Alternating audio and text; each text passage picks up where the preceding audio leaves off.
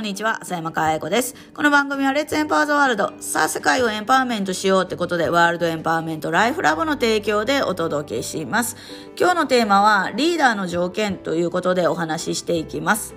えー、先日ですね、 Wealth Dynamics のアワード2020を受賞させていただいてですね、えー、インタビューをあの受けてきたわけなんですけど、そのね、インタビューを受ける前にちょっとミーティングとかあってですね、そこのミーティングですごい、あこの人さすがだなって、この視点を持ってるから、この人のためだったら何かあのやろうって言って、周りが動くんだなって思った。リーダーにふさわしい、あの、条件というか視点を、えー、お持ちの方だなと思ったので、えー、ちょっとシェアしようかなと思うんですけど、あのー、なんでね、私が、あの、アワードを受賞できたかっていう話なんですよ。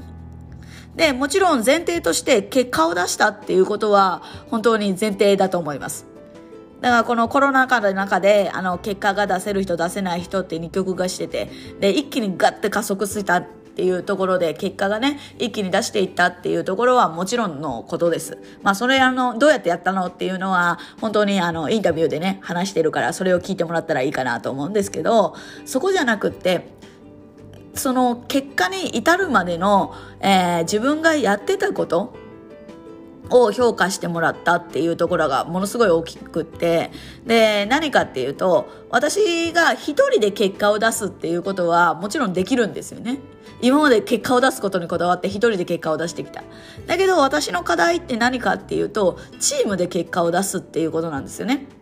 今まで本当に私がやってきたリーダーっていうのは一昔前のリーダーだったと思う。自分のやり方をその人たちに押し付けてしまって、押し付けてるつもりはないんだけど、自分が、うんと、うまくいった方法を良かれと思って教えてたっていうか、だけど、もう本当に時代は変わった変わったって言い続けてるのに、そこのなんか組織のリーダー的なところで言うと、一昔前のやり方をやってたなって、あの、すごい、今、今だから思うことですけどね。本当に、まあ、あの、うち、私の下についてた人たちには申し訳ないなとは思うんですけど、その、あの、ね、彼女がやってたことって何かっていうと、それこそ私が今ビジネスの成長段階がやっぱりチームを作るっていうところにあって、で、この2020年はチームで勝ちに行くっていうのが私のテーマだったんですよね。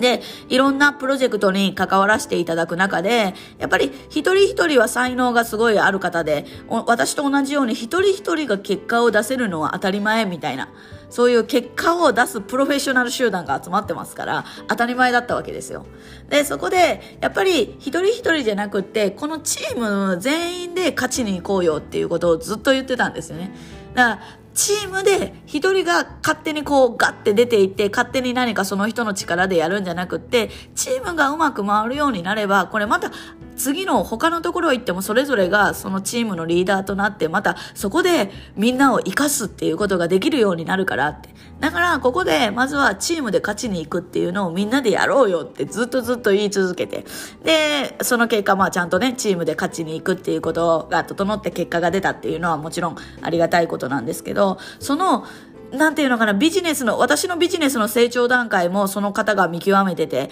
そして私がやっているところも、ちゃんとそこに繋がっている。一貫性があるっていうところを見てくださってて、その視点、そこを見れる人っていうのは本当に素晴らしいなと思いましたね。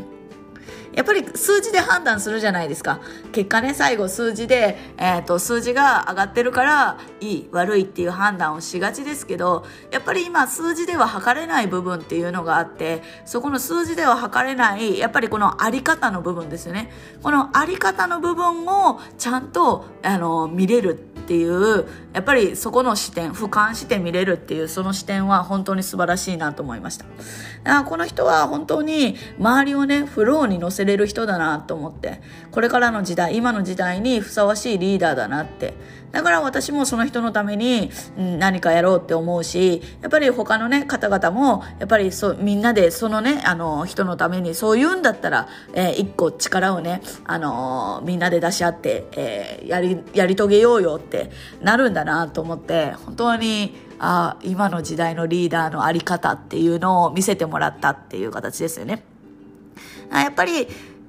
うん、自分がだけが得するとか自分だけがどうこうっていう視点ではなくってやっぱりその人の才能を引き出すためにはやっぱり自分を殺してその人を生かさ生かすっていうシーンも必要だった必要だろうと思うしやっぱり自分に置き換えた時にどういう人につあのついていきたいかって考えると非常にいいですよね。なんかあれやれこれやれって言って指示を出して、えー、自分のやり方が全てだみたいな、こう、やり方を押し付けてきて、そしてなんかこう、それ、いや、こういうのもあるんじゃないですか？みたいな何か意見を言うと、いや、いい、もうそんな意見を求めてね、このやり方でやればうまくいくんだみたいな、そういう一昔前の浅山佳子のようなリーダーなのか、それとも、やっぱり、あのー、ね、周りもフローに乗せて、いや、あのー才能をさ自分のさ才能をさ引き出してくれるリーダーなのかっていうとやっぱり自分の才能を引き出して、えー、みんなでさあの力をね合わせてさ